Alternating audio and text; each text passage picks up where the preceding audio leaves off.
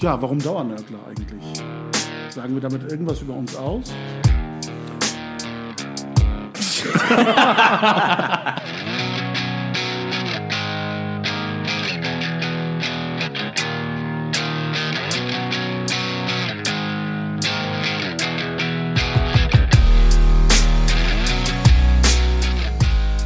Herzlich willkommen zu einer neuen Episode Dauernörkler.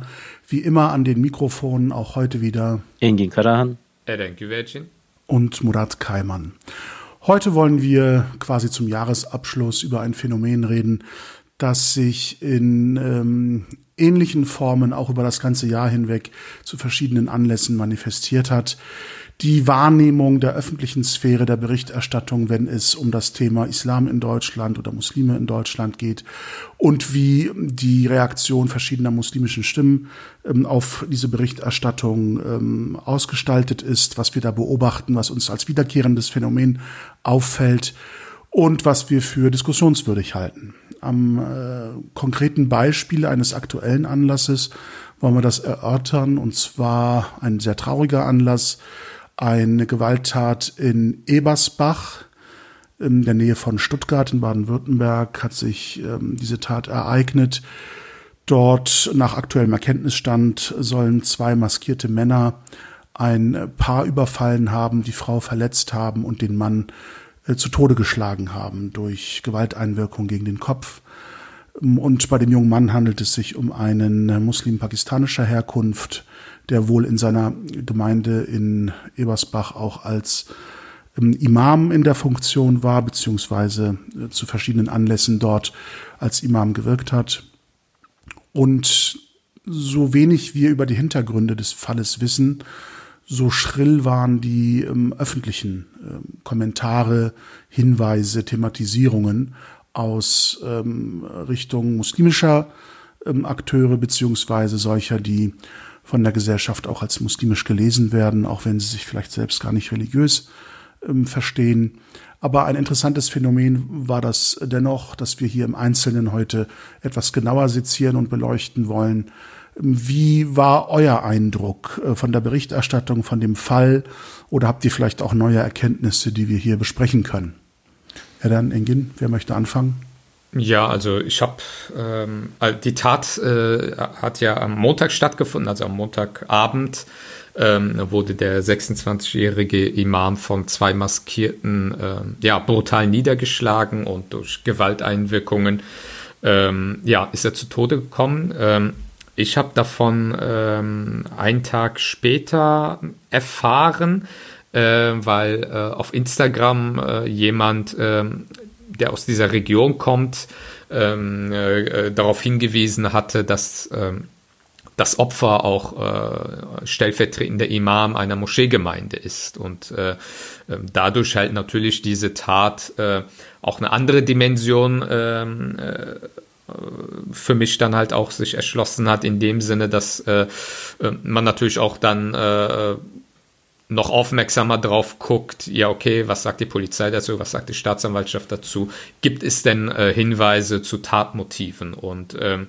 dann bin ich auf die ähm, ja sehr detaillierte äh, Polizeimeldung ähm, äh, gestoßen, wo äh, ja der Tathergang nochmal beschrieben wurde und wo die Polizei ähm, auch äh, mitgeteilt hat, dass eine Sonderkommission eingerichtet wurde und ähm, dass man halt an dem Tatabend ähm, äh, die Täter nicht fassen konnte, obwohl durch einen Polizeihubschrauber und diverse äh, ja, Polizeimaßnahmen versucht wurde, dort, dort ähm, die Täter dingfest zu machen.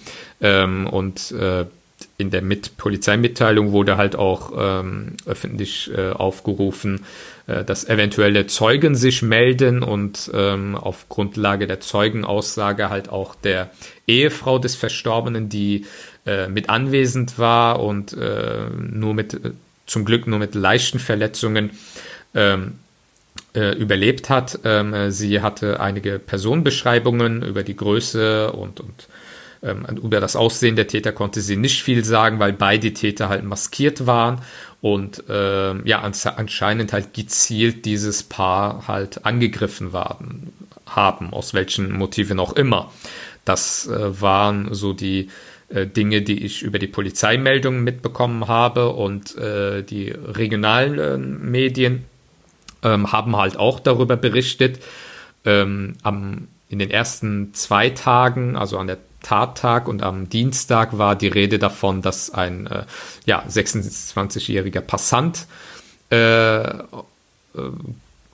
aufgrund eines äh, Gewaltangriffs äh, ums Leben gekommen ist, aber nähere Angaben zur Person und zu Hintergründen äh, des Opfers gab es nicht. Die gab es erst äh, am Mittwoch, weil eben, wie gesagt, schon am Dienstag und Mittwoch ähm, äh, auf Twitter, Instagram und so weiter ähm, das äh, schon äh, eine gewisse Reichweite erlangt hat, dass es sich bei dem Opfer um ein Imam einer Moscheegemeinde handelt und das haben dann die Medien auch äh, am Mittwoch und am Donnerstag und die Tage darauf auch aufgegriffen. Auch die DPA hat darüber berichtet. Ähm, ähm, auch die Bild-Zeitung hat vor zwei Tagen nochmal einen äh, ausführlicheren Bericht gemacht über den Imam und ähm, äh, auch über die äh, über den äh, die Tatsache, dass äh, es sich bei dem Opfer halt auch um eine ähm, um einen Muslim und halt auch um einen Imam einer Moschee handelt. Ähm, das Interessante fand ich halt, dass parallel dazu ähm, auch natürlich Muslime darauf aufmerksam geworden sind, insbesondere halt auch auf Twitter und so weiter sich dazu geäußert haben und äh, aber bei vielen Aussagen war immer so ein gewisser vorwurfsvoller wurde ein gewisser Vorwurf äh, formuliert. Einerseits, ähm, ja, warum wird das in den Medien nicht breit thematisiert? Wäre es äh, bei dem Opfer, würde es sich bei dem Opfer um einen Rabbi handeln und bei dem Angreifer um einen Allahu Akbar rufenden Muslim, dann gäbe es hier einen riesen Aufschrei.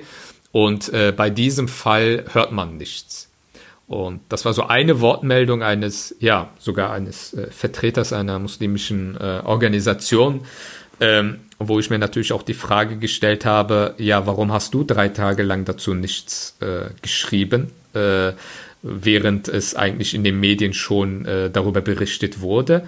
Also einerseits die selektive Wahrnehmung, in den Medien äh, hört man nichts davon, was faktisch nicht der Fall war, sondern die Medien haben darüber berichtet. Und äh, dieser äh, seltsame Vergleich. Also auf der einen Seite ein äh, muslimischer Extremist, der Allahu Akbar rufend einen Rabbi niederschlägt, als ein Beispiel. Und das Gegenbeispiel, ein Imam, der Opfer eines äh, Gewaltverbrechens wird, wo aber nicht ansatzweise es Indizien gibt für die Tatmotive.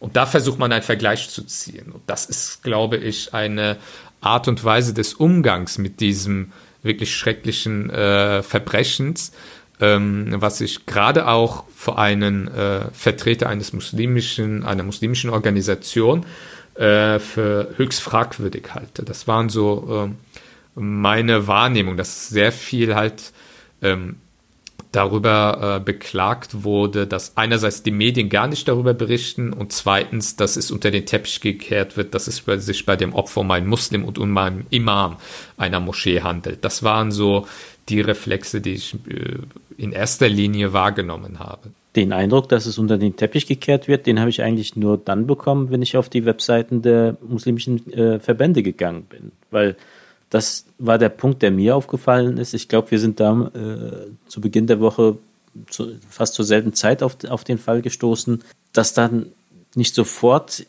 eine Reaktion stattfindet, ist zwar nachvollziehbar, aber fast eine ganze Werkswoche danach gab es bei den äh, in der Verbandslandschaft noch immer keine Reaktion darauf. Und klar müssen sich die Verbände nicht zu allem äußern und nicht zu jedem Thema eine Stellungnahme abgeben, aber letztendlich ist bei dem Fall erst einmal ein Imam totgeschlagen worden.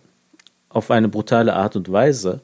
Und du als muslimische Vertretung, ob du, die, ob du diesen Anspruch jetzt erfüllen kannst oder nicht, aber du hast zumindest diesen Anspruch, findest keine Worte, um irgendetwas dazu zu sagen.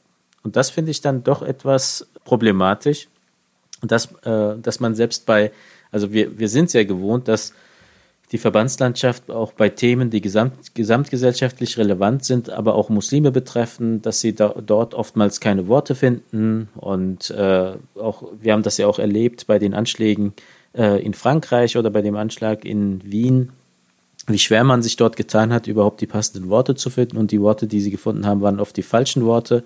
Aber das ist nicht mal bei eigenen Themen, also bei dem Fall, dass ein Imam angegriffen wird, totgeschlagen wird, dass auch dort ein ohrenbetäubendes Schweigen vorherrschend ist, finde ich dann doch sehr problematisch, weil dann stellt sich die Frage, wer meldet sich dann zu Wort? Und dann sind es tatsächlich auch diese Aktivisten in Anführungszeichen, auf die du äh, ansprichst, die, denen es weniger um den Imam geht. Also auch bei dem Vergleich, den du angeführt hast, Interessant war ja, dass zum Beispiel der Fall des, äh, des Imams dann immer nur in einer Vergleichssetzung angeführt worden ist. Es ging diesen Personen nie um den Imam selbst, sondern es ging immer darum, ja, warum ist das in den Medien nicht vorgekommen? Wer, wären das andere, wäre das passiert? Warum ist das dort nicht passiert? Es geht gar nicht um diese Person. Gleichzeitig aber findest du auf der Webseite de, desselben Verbandes von, diese, äh, von dieser Führungsperson bis zum heutigen Tage keine Meldung dazu, keine Erklärung, keine, keine Äußerung dazu. Und da stellt sich mir halt schon die Frage, wenn es auf der anderen Seite eine Riesenaufregung darüber gegeben hat, nur wenige Wochen zuvor, als es Razzien in Moscheen gegeben. Meldung auf der Webseite, gemeinsame Erklärung, Erklärung des Ko Koordinationsrates und so weiter. Aber bei der Tötung eines Imames man keine Worte findet, um sich mit dem Thema auseinanderzusetzen. Und mir geht es nicht darum, sofort ein, ein Motiv zu finden, das ist Sache der, der Ermittlungsbehörden. Aber dass man sich, dass man zumindest mal auch der muslimischen Community signalisiert, wir sind an dem Thema dran, wir verfolgen das, wir lassen ihn und seine Familie quasi nicht alleine. Auf der anderen Seite aber einen riesen Radau machen kann, wenn Gebäude gestürmt werden. Stellt, stellt sich mir halt schon die Frage, welchen Maßstab haben wir denn da eigentlich? Und vor allem, welche Rolle spielt, spielt der Mensch in diesem Maßstab? Und vor allem, wenn, wenn, wenn diese muslimischen Organisationen haben ja einen gewissen Selbstanspruch. Sie haben ja, äh, sie erheben ja den Anspruch, die Interessen der Muslime auch zu vertreten. Also ähm, wer ist, äh, wessen äh, Aufgabe ist es in erster Linie, gerade äh, eine gewisse Öffentlichkeit für solche Taten zu schaffen, also, also die Öffentlichkeit darauf aufmerksam zu machen. Das ist ja nicht äh, die Aufgabe äh, äh, von irgendwelchen anderen Akteuren, sondern in allererster Linie äh, muss, äh, die, die müssen die Organisation, die Strukturen, die für sich in Anspruch nehmen, eine Interessensvertretung der Muslime, der in Deutschland lebenden Muslime zu sein, sie müssen ja diese Öffentlichkeit dafür schaffen. Sie müssen das auf die äh, äh, öffentliche Agenda äh, setzen. Und äh, darauf, darüber können ja dann halt auch äh, im zweiten Schritt äh, Journalisten auch berichten, weil ähm, äh, ein Journalist geht erstmal nur von der Polizeimeldung aus und gibt das wieder, was die Ermittlungsbehörden bisher für sie an Fakten feststehen. Und ähm, also auf der einen Seite die Pressearbeit, die müssen die Interessensvertreter äh, machen. Und auf der anderen Seite muss man auch als äh, Interessensvertretung der in Deutschland lebenden Muslime auch bei dieser Sache sehr, sehr sensibel sein. Also auf der einen Seite natürlich die Ängste in der muslimischen Community ernst nehmen. Wir erinnern uns alle daran, wie die NSU-Morde in den ersten äh, in der ersten Zeit äh, man äh, gesagt hat, ja, das sind, das sind Milieuverbrechen, äh, ähm, Dönermorde und, und so weiter und so fort, dass man ähm, die Täter in der Gruppe der Opfer versucht hat zu suchen. Diese, äh, diese Vorgehen der Ermittlungsbehörden kennen wir, also kann man diese Sensibilität ja sehr, sehr gut nachvollziehen und das ist auch sehr, sehr richtig, genau hinzugucken.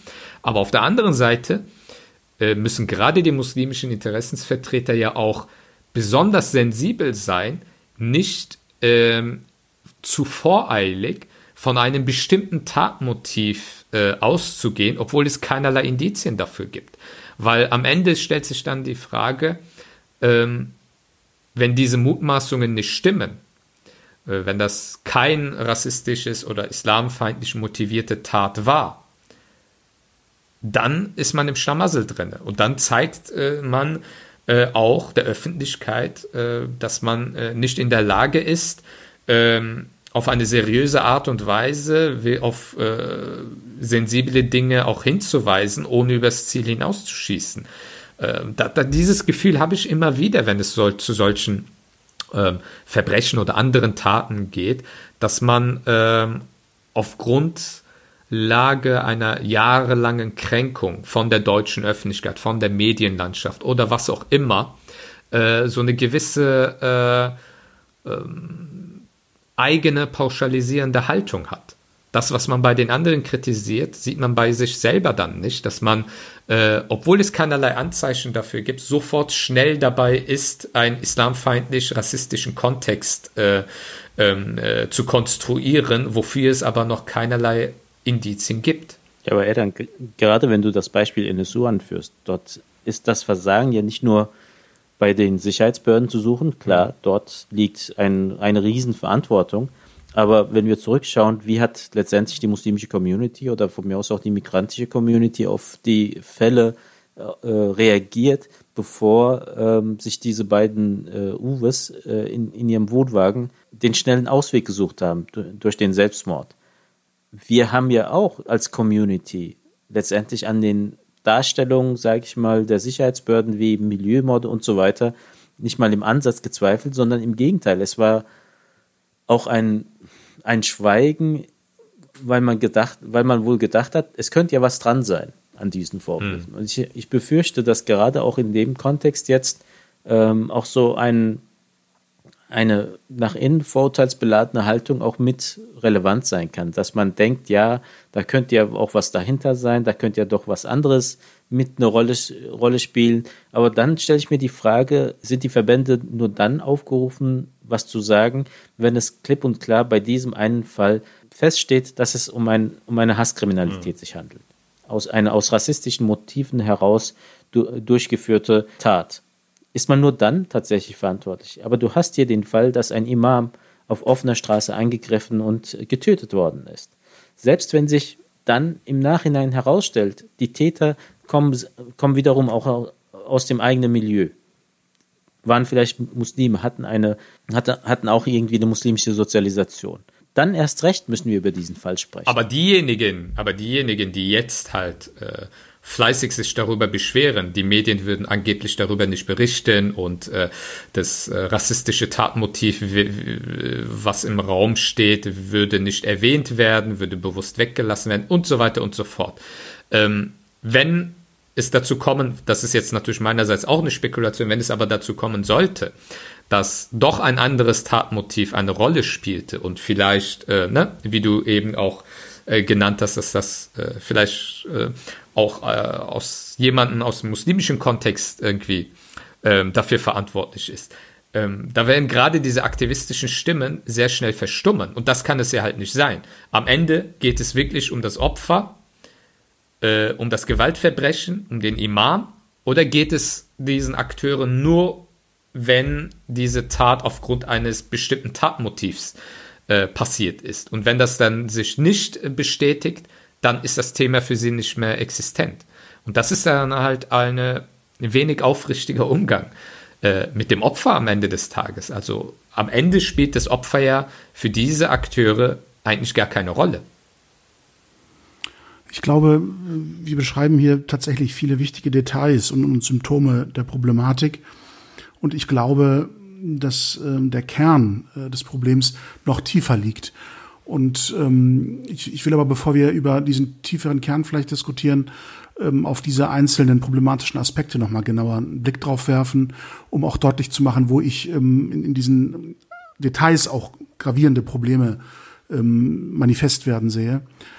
Das eine ist tatsächlich dieser, ähm, äh, dieser Tweet, glaube ich, eines Verbandsvertreters oder Funktionärs innerhalb eines Verbandes, einer Organisation, ähm, der tatsächlich diesen Fall äh, beschreibt mit diesem fiktiven Szenario eines äh, islamistisch-extremistischen Anschlages auf einen jüdischen Geistlichen, auf einen Rabbiner.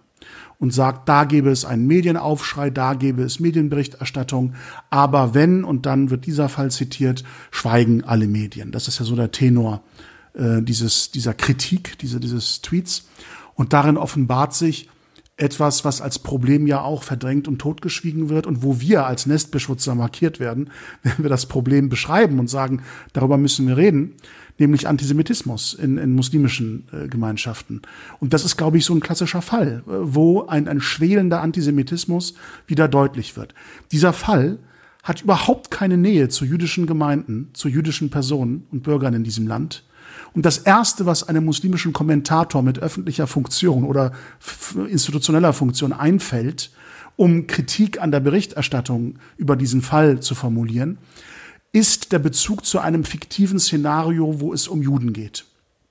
Und gerade im Kontext medialer Berichterstattung das so zu zitieren, offenbart, was ganz tief in diesen Denkstrukturen verankert ist, nämlich die Vorstellung, die Imagination von einer höheren Machtstellung von Juden, gerade im medialen Sektor, äh, also die äh, jüdische Kontrolle über äh, Medien und ähm, die Ohnmacht des kleinen Muslim gegenüber diesen Strukturen sich behaupten zu können.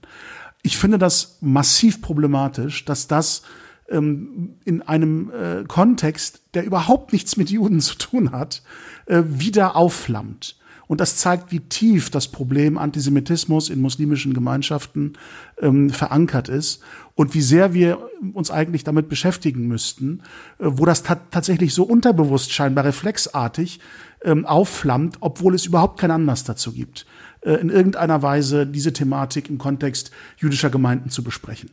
Also das zum einen.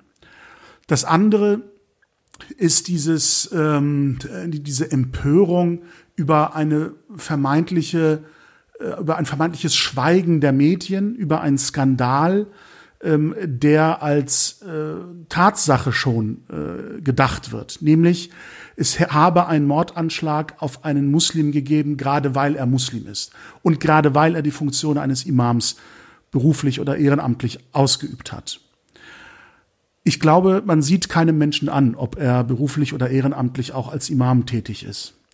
Das heißt, äh, zu imaginieren, die Täter hätten gewusst, welche Funktion dieser Mann hat und hätten ihn gerade wegen dieser religiösen Funktion ähm, umgebracht, ist eine Behauptung, eine Unterstellung, ähm, für die es überhaupt keine tatsächlichen objektiven Anhaltspunkte zu diesem Zeitpunkt gibt. Man kann natürlich sagen, ähm, der, der Mordanschlag auf offener Straße gegenüber jedem Menschen ist ein Skandal. Nur warum äußern sich dann die gleichen Stimmen nicht zu jedem Mordanschlag in Deutschland? Oder zu jedem Mordanschlag, der unter Muslimen passiert? Denn das ist das andere Problematische an dieser Konstellation, dass ich nur äh, anzunehmen bereit bin, es habe ein rassistisches Motiv gegeben bei diesem Anschlag.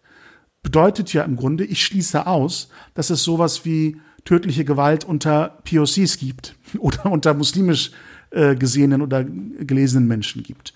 Auch das ist doch höchst problematisch, zu glauben, Gewalt sei keine Problemik, keine Problematik innerhalb muslimischer Gemeinschaften oder unter Muslimen oder unter POCs.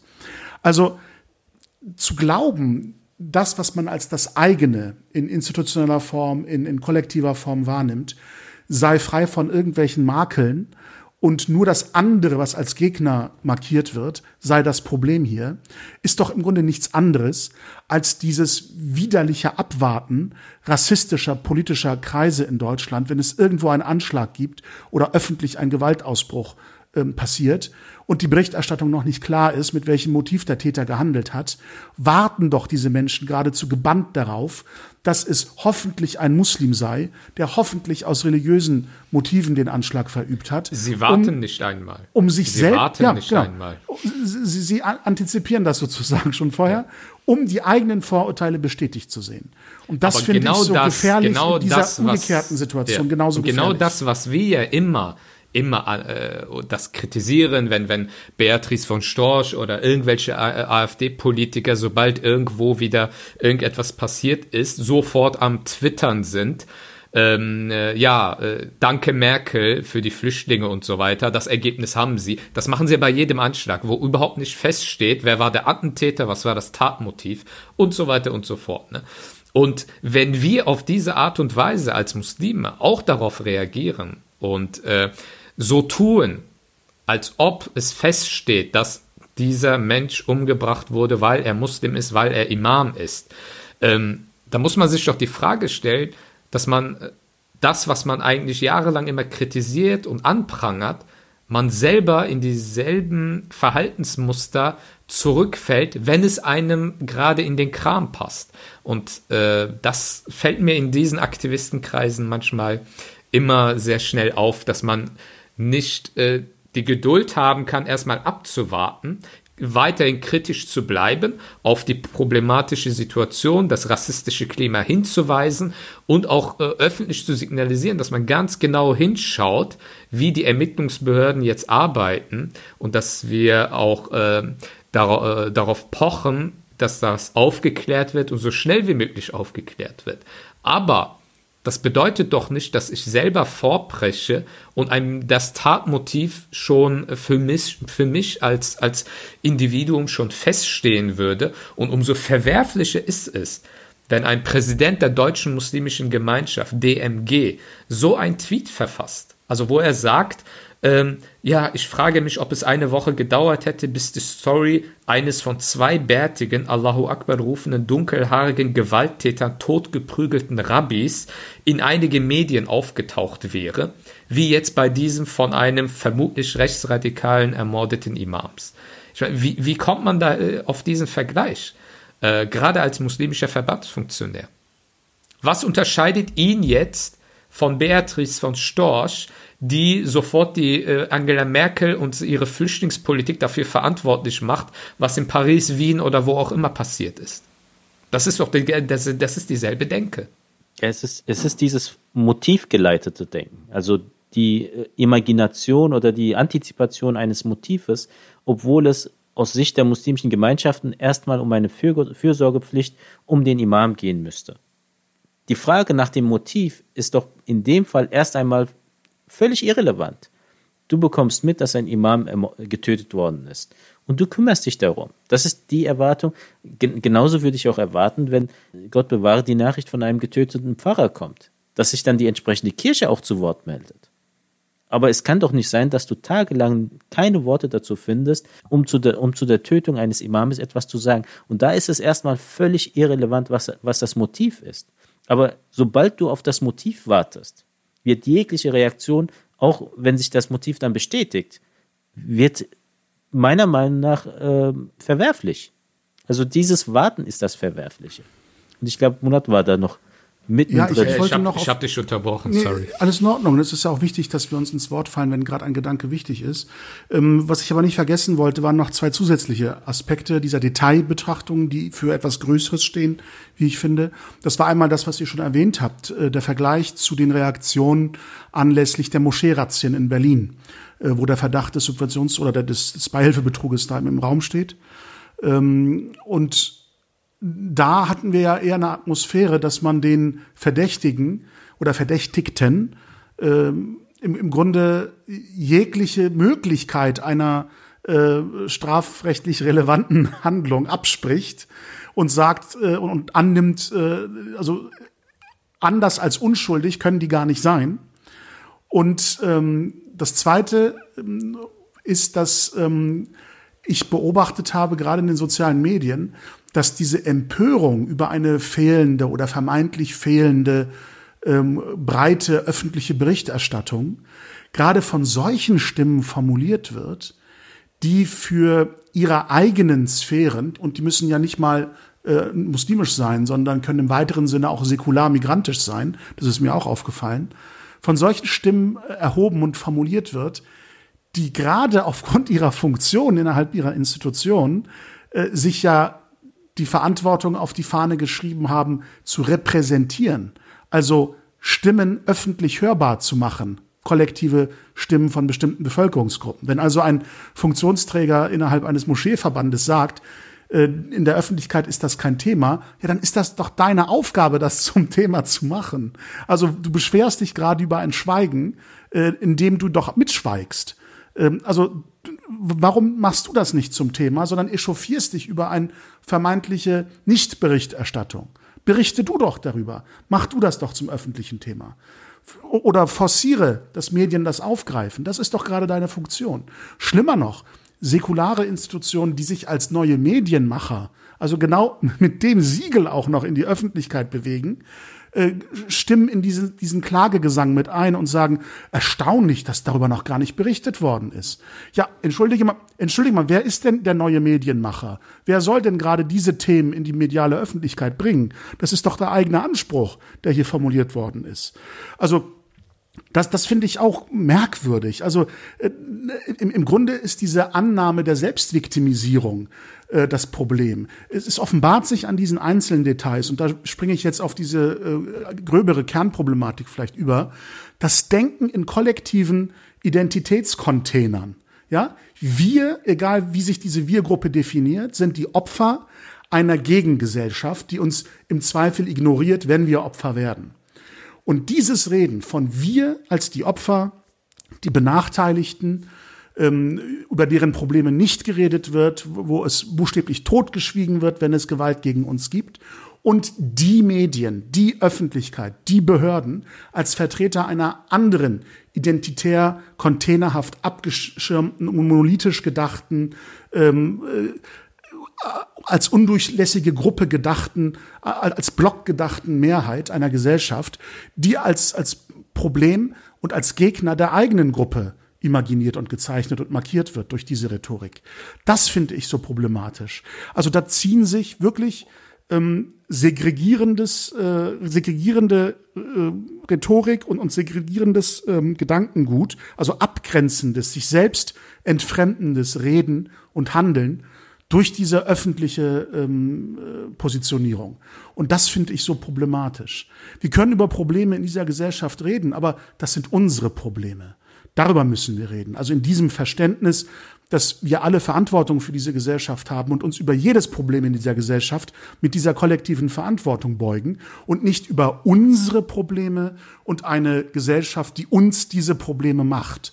Das finde ich fatal, weil das genau dieser ausgrenzende, ähm, diese entfremdende und äh, Fremdkollektive gegeneinander an Fronten denkende Art des, der Ideologie ist. Und, und, und das ähm, finde ich hochproblematisch, dass das gerade auch von Positionen kommt und, und, und Stimmen kommt, die nun nicht äh, eigentlich identitär oder religiös extrem oder fundamental oder was auch immer ähm, äh, markiert sind, sondern gerade sich als aufgeklärt säkular äh, sehen und, und markieren und ja eigentlich auch zu den Privilegienträgern in dieser Gesellschaft gehören, mit dem, was sie schon erreicht haben und wie sie sich öffentlich positionieren können. Aber dass das nicht mal als Instrument genutzt wird, ähm, das erstaunt mich wirklich. Ja, das führt ja eher dazu, dass äh, sogar bestehende Probleme auch innerhalb der Community nicht angesprochen werden, sogar äh, es als verpönt wahrgenommen wird, dass diese Probleme angesprochen werden. Nicht vor dem Hintergrund, äh, dass man meint, die bestehen nicht, sondern du darfst das nicht mehr ansprechen. Also diese, wenn du Opfer bist, dann, dann kannst du nicht gleichzeitig Täter sein in dieser Vorstellung.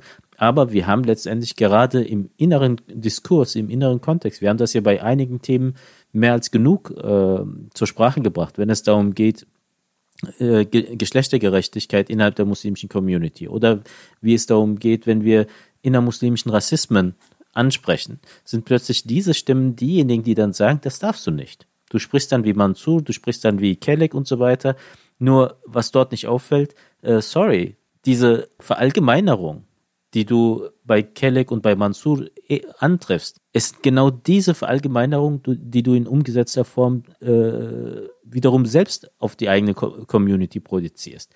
Also genauso wie Kelleck und Mansur keine Ahnung davon haben, was innerhalb der muslimischen Community stattfindet, hast du auch keine Ahnung davon, was in der muslimischen Community stattfindet, weil du dich weder auf den Fußballplatz verirrst, noch in die Moschee-Teestube verirrst.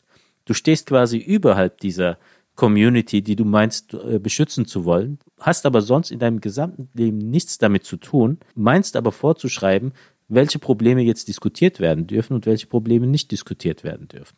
Und ähm, da finde ich, finde ich, ist diese Haltung komplett unaufrichtig und sie hilft letztendlich auch der muslimischen Community nicht und sie hilft uns auch gerade in solchen Krisensituationen nicht. Weil es kann ja auch nur zum Beispiel dann thematisiert werden, wie gesagt, wenn das Motiv halt tatsächlich in Richtung äh, Islamfeindlichkeit, Ausländ Ausländerfeindlichkeit und so weiter geht. Aber alle anderen Fragen, die haben uns dann gefälligst nicht zu interessieren. Und jedes Mal müssen wir quasi darauf warten, um etwas diskutieren zu können, damit das Motiv Ausländerhass, Rassismus und so weiter tatsächlich bestätigt wird. Und ansonsten dürfen wir über dieses Thema nicht diskutieren. Und ich denke, das kann doch nicht unser einziger Reflex sein. Das kann doch nicht unsere einzige Zielsetzung sein, um Themen diskutieren zu können. Was, glaube ich, aber auch zu der Thematik gehört und ähm, da sollten wir, glaube ich, auch unserem Anspruch ähm, dauernd zu nörgeln vielleicht gerechter werden, indem wir äh, die, die äh, Streubreite unseres Nörgelns heute noch weiter ausdehnen. Natürlich hat der NSU-Komplex Spuren im Bewusstsein ähm, von ähm, äh, Minderheitengruppen in Deutschland ähm, gefördert. Ähm, Gerade die Tatsache, dass ähm, die Medien sozusagen ihre Wächterfunktion nicht erfüllen konnten in diesem Komplex, sondern geradezu durch stigmatisierende ähm, Übertitelungen wie Dönermorde, du hattest äh, er dann ja den Begriff genannt, dass man da also auch ein rassistisches Denken übernommen hat ähm, und ähm, die die Voreingenommenheit der Ermittlungsbehörden dort nicht kritisch hinterfragen konnte, ist ja Teil eines öffentlichen gesellschaftlichen Problems.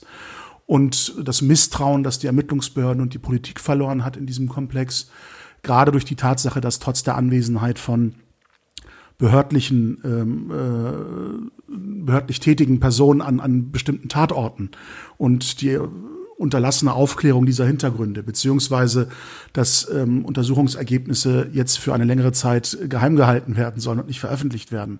All das nährt ja im Grunde die Vorstellung, dass es hier ein behördliches Versagen aufgrund struktureller rassistischer Denkmuster gegeben hat, das eben nicht aufgearbeitet wird. Das Versprechen einer vollständigen Aufklärung, wie es die Kanzlerin damals bei der Trauerfeier formuliert hat, eben ein nicht eingelöstes Versprechen geblieben ist.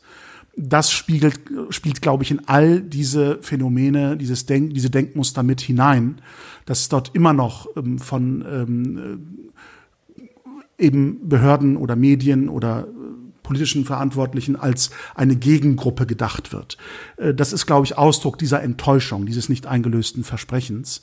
Und das spielt bis in, in die heutige Zeit ja hinein, auch wenn es nichts mit diesen aktuellen Geschichten zu tun hat. Neulich ist mir ein Tweet aufgefallen aus der Bildredaktion, ein, ein Redakteur aus, aus äh, von der Bildzeitung ähm, twittert über BioNTech und, und den, den Impfstoffentwickler Ur Shahin und sagt, äh, nach einem Interview, das die Bild mit ähm, Ur geführt hat, ähm, dieser Mann sei, äh, ich hoffe, ich kriege das jetzt Wort äh, gleich wieder hin, sei Hoffnungsträger für alle Menschen mit Migrationsgeschichte. Sorry, wieso? Was ist das für eine, für eine Denkart? Also ähm, Hoffnungsträger für alle Menschen mit Migrationsgeschichte. Das heißt, ich kann es auch in Deutschland schaffen, wenn ich einen Impfstoff entwickle, der eine weltweite Pandemie ähm, zu behandeln in der Lage ist. Ist das der Maßstab, den wir an Menschen äh, legen, die in dieses Land kommen und sagen, ich möchte mich als Bürger in diesem Land mit an dieser Gesellschaft, äh, ähm, äh, mich mit um diese Gesellschaft kümmern, mich in dieser Gesellschaft zu Hause fühlen und sie mitgestalten? Das ist doch nicht, das kann doch nicht der Ernst sein. Also äh, einer äh, Mehrheitsgruppe, die nicht migrantisch geprägt ist in ihrer Familiengeschichte, gegenüber Menschen mit einer solchen Geschichte zu sagen, das ist euer Hoffnungsträger, das ist euer Maßstab. Also wenn der Mann ein Hoffnungsträger ist, dann für uns alle, weil, weil er gerade einen Impfstoff entwickelt, äh, der uns allen zugutekommen soll. Ähm, aber äh, sicherlich nicht mit dem Anspruch, dieser, dieses Ausmaß oder diese, dieser Grad an Erfolg sei die Messlatte, damit ich endlich ankommen kann in dieser Gesellschaft. Also das, das leuchtet mir nicht ein. Und ähm, aber das ist auch ein Teil äh, von, von Denkmustern, die mit, mit merkwürdigen Maßstäben von äh, ihr und wir im Denken immer noch behaftet ist. Dass also selbst bei so einem positiven Beispiel immer noch in Gruppen gedacht wird, wir, die Einheimischen und die, die mit Migrationsgeschichte in dieses Land kommen.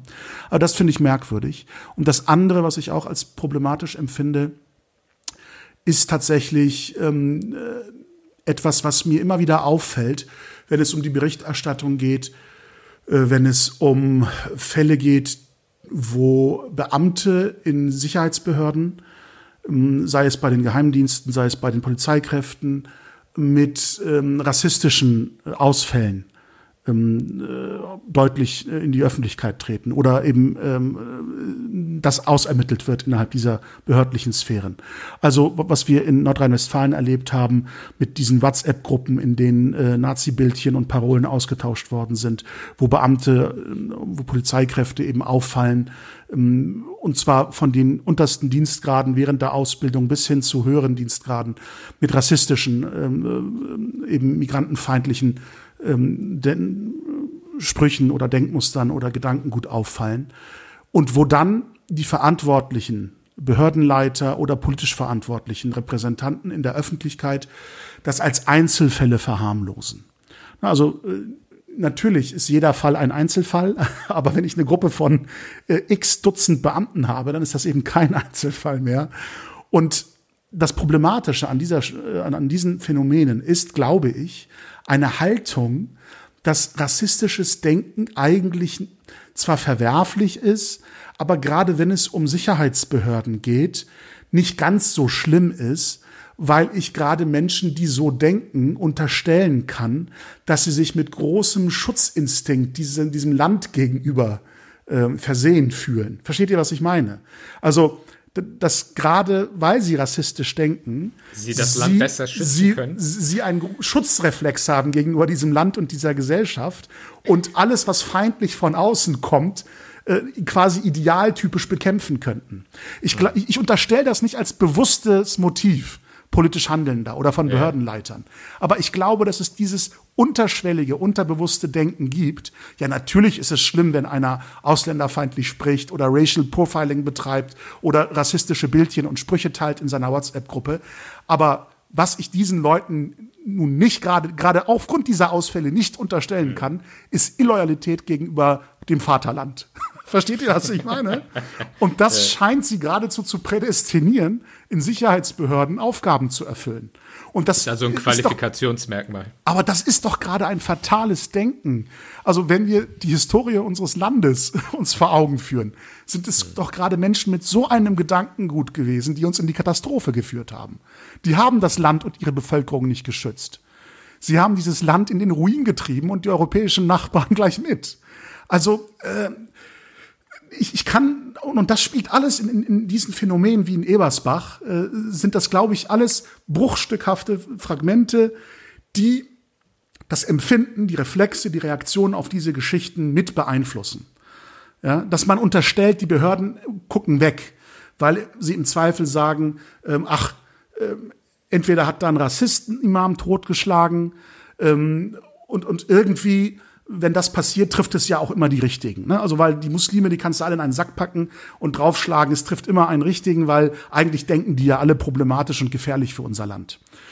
Ähm, oder du sagst dir, ja, und selbst wenn es Rassisten waren, das eigentliche Motiv ist ja so ein bisschen auch, äh, ne, das, das hat man zum Beispiel auch bei den Ver Verfahren vor Gericht gehört, als Verteidigung der Angeklagten, wo es um ähm, äh, Brandanschläge gegen Flüchtlingsunterkünfte ging ne, wo Familienväter gesagt haben, als Beschuldigte, als Angeklagte, ja, ich habe eigentlich nur gehandelt, weil ich meine Nachbarschaft schützen wollte.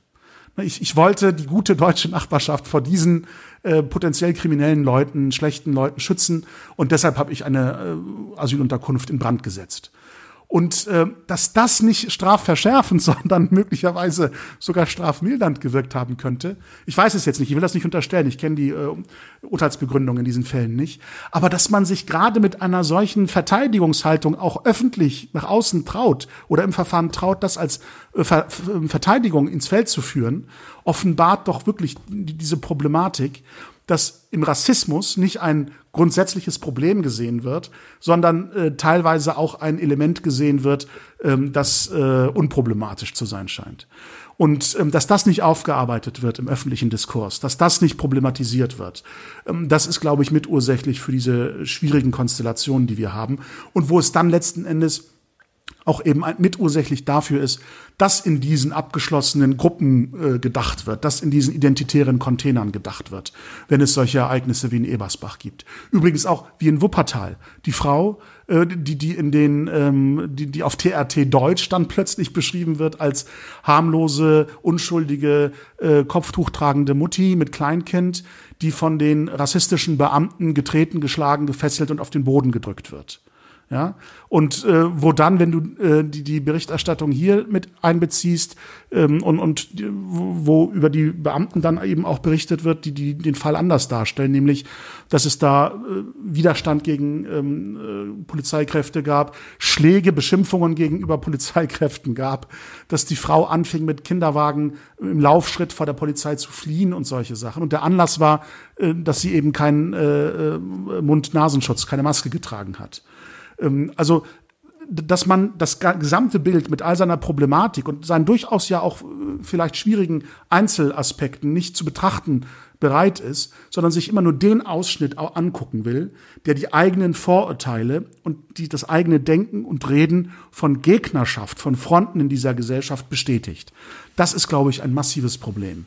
Ja, und das, das ist nicht nur ein Problem von muslimischen äh, Akteuren, nee. sondern äh, von allen Akteuren, die sich öffentlich zu Wort melden bei solchen Geschichten. Ich glaube, das ist, das ist ein äh, gesamtgesellschaftliches Phänomen. Also, dass verschiedene gesellschaftliche Gruppen, ähm, da, da, hat, da spielt natürlich auch Social Media eine Rolle und so weiter, ganz verschiedene Aspekte kommen damit rein, aber dass ganz unterschiedliche gesellschaftliche Gruppen äh, geprägt sind von einer sehr, sehr selektiven Wahrnehmung. Also man nimmt einen Sachverhalt, nur ein Teil eines Sachverhaltes selektiv wahr, den Rest äh, blendet man aus, damit das gewünschte Ergebnis am Ende des Tages herauskommt.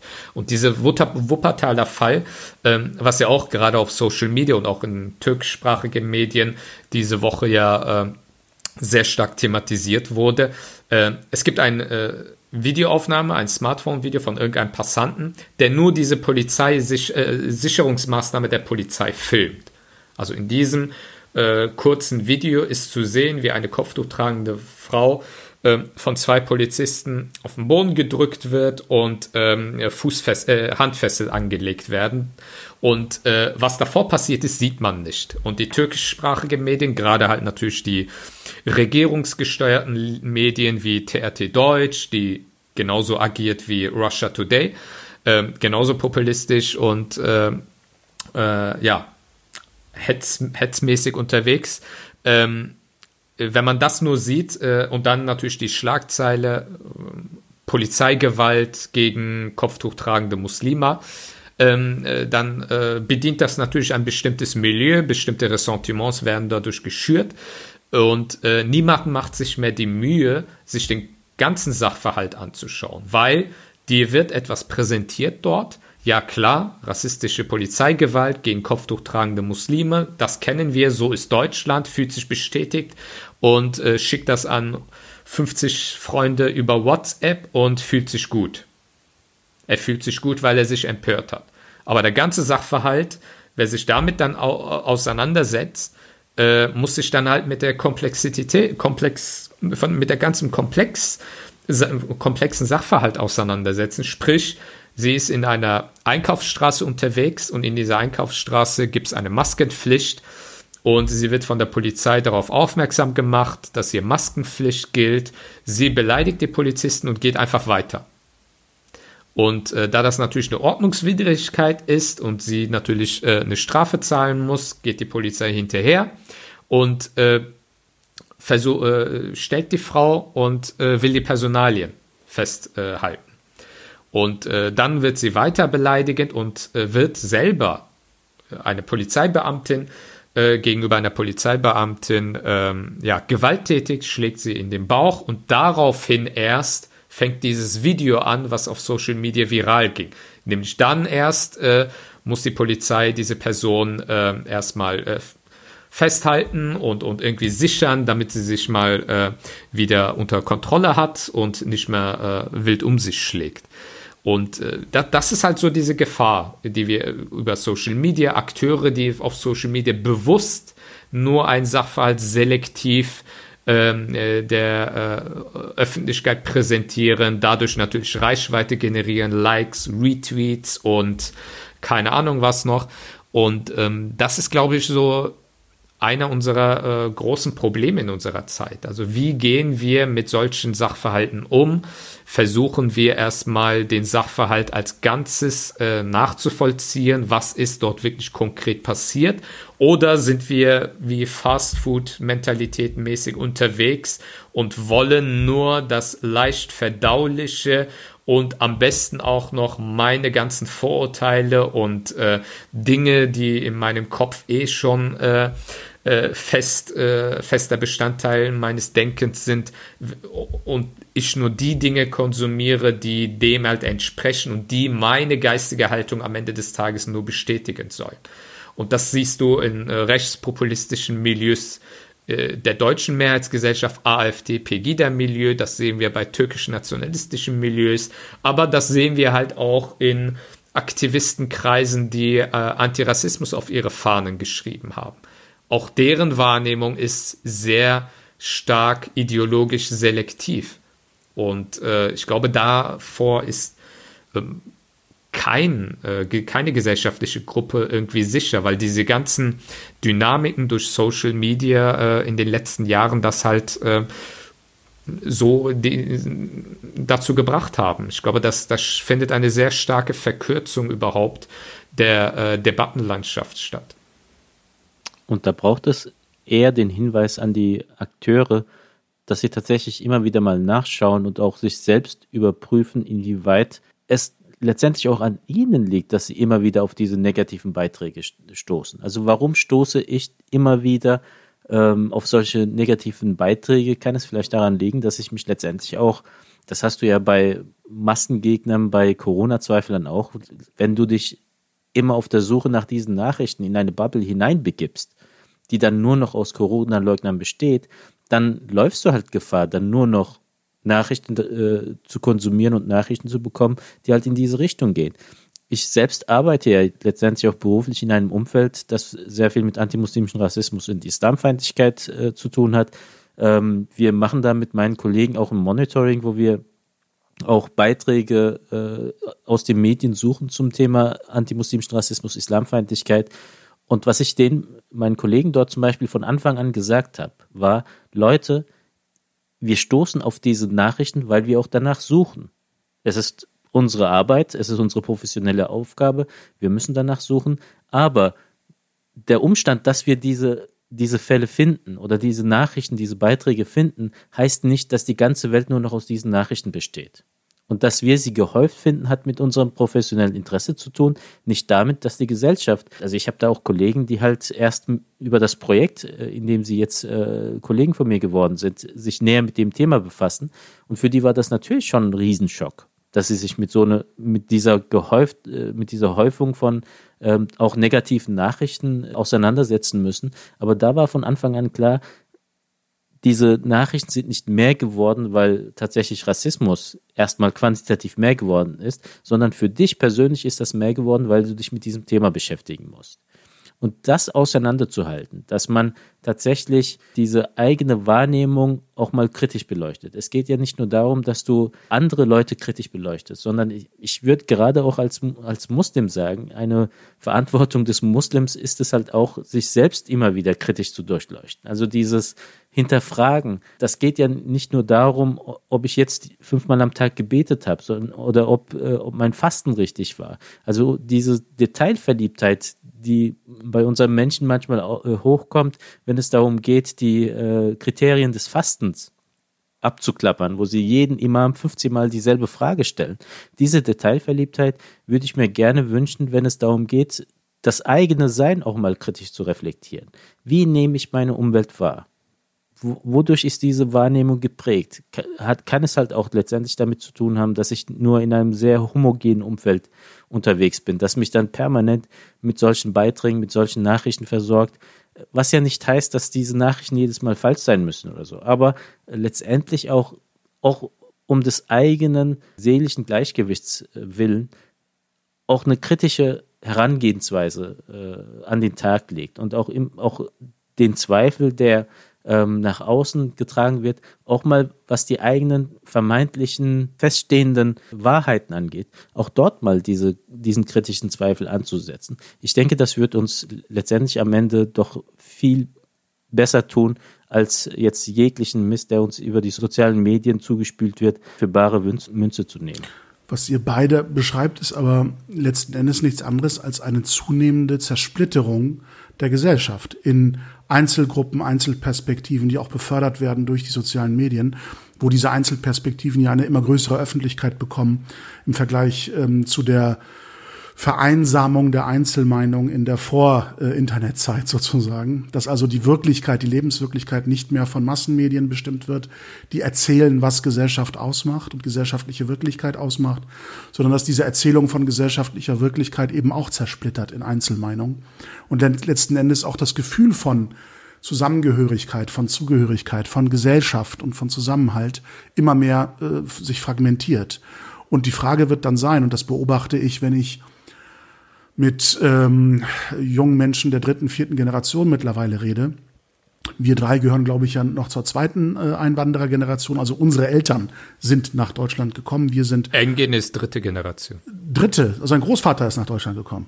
Mensch, das. Äh, ich, ich bin dritte Generation. Oh ja, okay, gut. Dann äh, in, in der Unterhaltung mit Menschen wie Engin aus der dritten Generation fällt mir immer wieder auf, dass dieser Anspruch oder die Vorstellung, ein deutscher Bürger zu werden oder zu sein, etwas ist, was die zweite Generation sehr angetrieben hat. Äh, die vor 9-11-Generation, ähm, wo wir dachten, ähm, der Erwerb der deutschen Sprache, das Beherrschen der deutschen Sprache, Bildungserfolg, beruflicher Erfolg, soziales Engagement, das wird uns äh, irgendwann dazu bringen, als deutsche Bürger wahrgenommen zu werden. Dann sind wir eben auch nicht nur das, was unsere Eltern ausmacht und uns geprägt hat, äh, je nachdem, welche äh, Herkunft das ist, sondern dann sind wir auch deutsch. Und dieses Gefühl, auch deutsch zu werden oder auch werden zu wollen, das ist, glaube ich, etwas, was in der dritten, vierten Generation nicht mehr vorhanden ist. Das äh, Gefühl von ähm, Zugehörigkeit, von gesellschaftlicher Teilhabe definiert sich, glaube ich, nicht mehr über dieses Phänomen Deutschsein, was immer das auch genau bedeutet. Und dass das so wenig greifbar ist und jetzt auch abhanden gekommen ist, ist, glaube ich, auch eine Ursache und eine Folge der verfehlten Politik ähm, und ähm, der Fehler in der politischen Landschaft, die es, äh, wo, wo eben politische Stimmen es nicht vermocht haben zu definieren, was soll die gemeinschaftsstiftende Klammer in dieser Gesellschaft sein, wenn wir das als Deutschsein beschreiben. Wir haben Leitkulturdebatten geführt, die völlig absurd waren, weil sie auf äh, Kultur und Kunst und, und Musik und sowas rekurriert haben, als ob es das in anderen äh, Herkunftskulturen nicht gegeben hätte. Oder das, was dort äh, an, an Wissens- und, und Wertebestand mitgebracht worden sei, eben äh, nicht gleichwertig gewesen sei äh, mit dem, was äh, die Kultur hier ausmacht. Ähm, all diese Debatten haben uns in diese Sackgasse geführt, dass eben Deutschsein nicht als positiv gemeinschaftsstiftend definiert werden konnte. Und wenn ich sehe, dass ähm, die Wortführer dieser Debatte heute immer noch um Einfluss in ihren Parteien ringen und um Führerschaft äh, ringen, dann äh, wird mir ein bisschen Angst und Bange, wenn ich sehe, dass das kommende Jahr, das uns erwartet, ein Wahljahr sein wird äh, und äh, die Parteien eben auf Bundesebene Wahlkampf machen werden. Vermutlich auch mit der Frage, was uns als Gesellschaft eben ausmacht, was Deutschsein bedeutet. Und ähm, diese zunehmende Fragmentierung, das Denken in diesen abgeschlossenen Containern, ähm, das ähm, ist all diesem Gefühl von gemeinschaftlicher, gesellschaftlicher Verantwortung nicht zuträglich. Übrigens auch von Stimmen, wie gesagt, die eigentlich überhaupt kein integratives Problem haben, sich selbst aber im öffentlichen Reden ähm, äh, alienisieren sozusagen, entfremden von dieser Gesellschaft, mit dieser künstlich aufgesetzten Rhetorik, Wallah und Yallah und äh, Alman und dieses und jenes. Also für mich hat das keinen äh, witzigen äh, Gehalt oder, oder, oder neckischen Gehalt oder sowas, sondern ist ein Phänomen für eben diese Distanzierung von der Gesellschaft, äh, einer herabwürdigenden, also von oben herabblickenden und damit im Grunde die Position der ähm, verächtlich gemachten Minderheit überkompensierenden Perspektive auf diese Gesellschaft, in der ich Deutschsein eben über diesen Begriff des Allmann als etwas engstirniges, muffiges, primitives, ähm, äh, ja, als etwas Negatives an sich äh, markiere, äh, ohne aber selbst ähm, zu definieren, was ein positives Deutschsein ausmachen kann. Und ob es überhaupt sowas geben soll in der Gesellschaft und wie wir uns als Gesellschaft verstehen, was die zusammenführende Klammer sein soll. Das sind Fragen, auf die ich auch noch keine konkrete Antwort habe und ähm, Themen, die wir vielleicht im neuen Jahr auch intensiver besprechen können. Genau, das ist ja unser letzter Podcast in diesem Jahr. Äh, ich glaube, äh, wann, wann war unser erster Podcast? Schon bis mehr als ein Jahr ähm, schon her. Aber ich glaube. Ja, im November war es. November, glaube ich, glaub ich genau. Aber ich glaube, das war ein sehr ereignisreiches Jahr für uns als Dauernörkler-Podcast. Ich glaube, äh, das kann sich schon sehen lassen und im nächsten Jahr, ähm, glaube ich, äh, werden wir weiterhin sehr, sehr viele spannende Themen auszudiskutieren haben, auch mit äh, spannenden Gästen natürlich. Ja, dann bleibt mir nicht mehr, als euch äh, einen guten Rutsch ins neue Jahr zu wünschen. Ihr wisst, ne, für uns ist es haram, Silvester zu feiern. Also äh, bleibt artig zu Hause, äh, rezitiert den Koran, kommt ja nicht auf die Idee, irgendwas zu feiern am 31. um 12 Uhr, also 24 Uhr. Etwas Gutes hat ja Corona. Wir haben dann am 31. Dezember nicht mehr diese äh, das Pseudo, Pseudo, Pseudo Alternativ Silvesterveranstaltung in den Moschees, wo äh, keine Ahnung, die Eroberung vom Mekka äh, angeblich äh, Nee, sagen, sagen, sagen wir es doch ganz offen, wo islamisch Neujahr gefeiert wurde. Ja, ja, genau.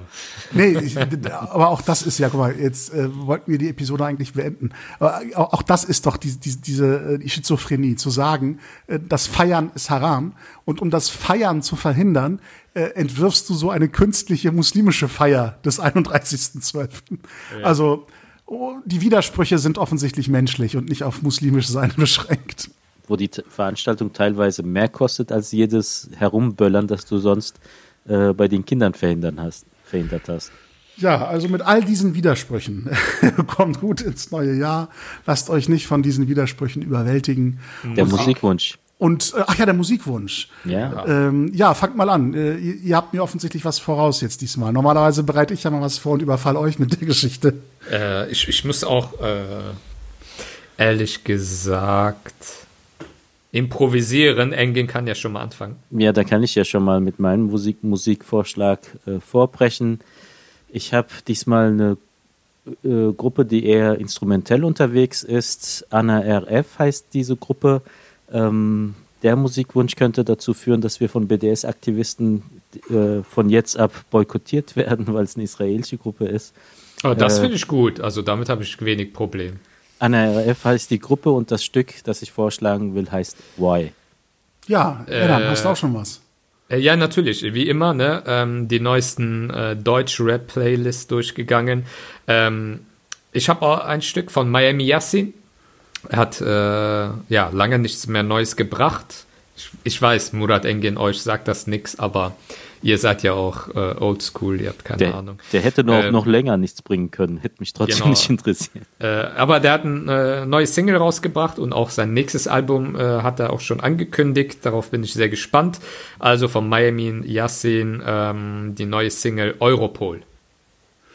Okay, dann ähm, will ich mal versuchen, einen Bogen zu Engin zu schlagen und dem Phänomen dass Muslimen immer nur was Negatives äh, einfällt, äh, in Kontexten, wo es nicht mal um Juden geht, dass sie irgendwas Antijüdisches von sich geben, dann will ich eben deinem Hinweis auf eine israelische Gruppe ähm, mit einem weiteren Hinweis und einer Musikempfehlung mich anschließen, ähm, die auf einen schönen türkischen Sänger sich bezieht, ähm, der jüdischen Glaubens war, in Izmir, also auch meiner Herkunftsstadt väterlicherseits sozusagen, ähm, der, der dort geboren worden ist, Dario Moreno, nachdem dort auch eine Straße benannt ist und ähm, der zu den ähm, großen türkischsprachigen Chansonniers sozusagen zählt, mit seinem wunderschönen Lied äh, Deniz ve Mehtap sordular seni neredesin. Das so ein bisschen meine Sehnsucht nach der Bucht von Izmir auch musikalisch ähm, äh, ja stillt, weil ich das damit immer assoziiere, wenn er fragt, ähm, dass das Meer und der Mond danach fragt, wo die Geliebte denn verblieben ist. Also ein etwas melancholisches, aber trotzdem von der Melodie her sehr heiteres Lied. Hört euch das gern mal an, wer das noch nicht kennt. Dario Moreno. Bei all den Reiseeinschränkungen traue ich mich gar nicht, das Stück jetzt anzuwerfen. Äh, ja, das, das ist, äh, löst bei mir auch immer so eine Sehnsucht nach der Ferne aus, also nach der Ägäis. Und das ist mit, äh, diesem, mit dieser Musikempfehlung vielleicht auch ein bisschen gestellt. Ja, kommt ihr beiden, aber auch alle Zuhörerinnen und Zuhörer gut ins neue Jahr und vor allem äh, bis die Impfung möglichst neben, frei von Nebenwirkungen auch euch erreicht hat. Bleibt gesund. Assalamu alaikum. Bis demnächst. Ciao.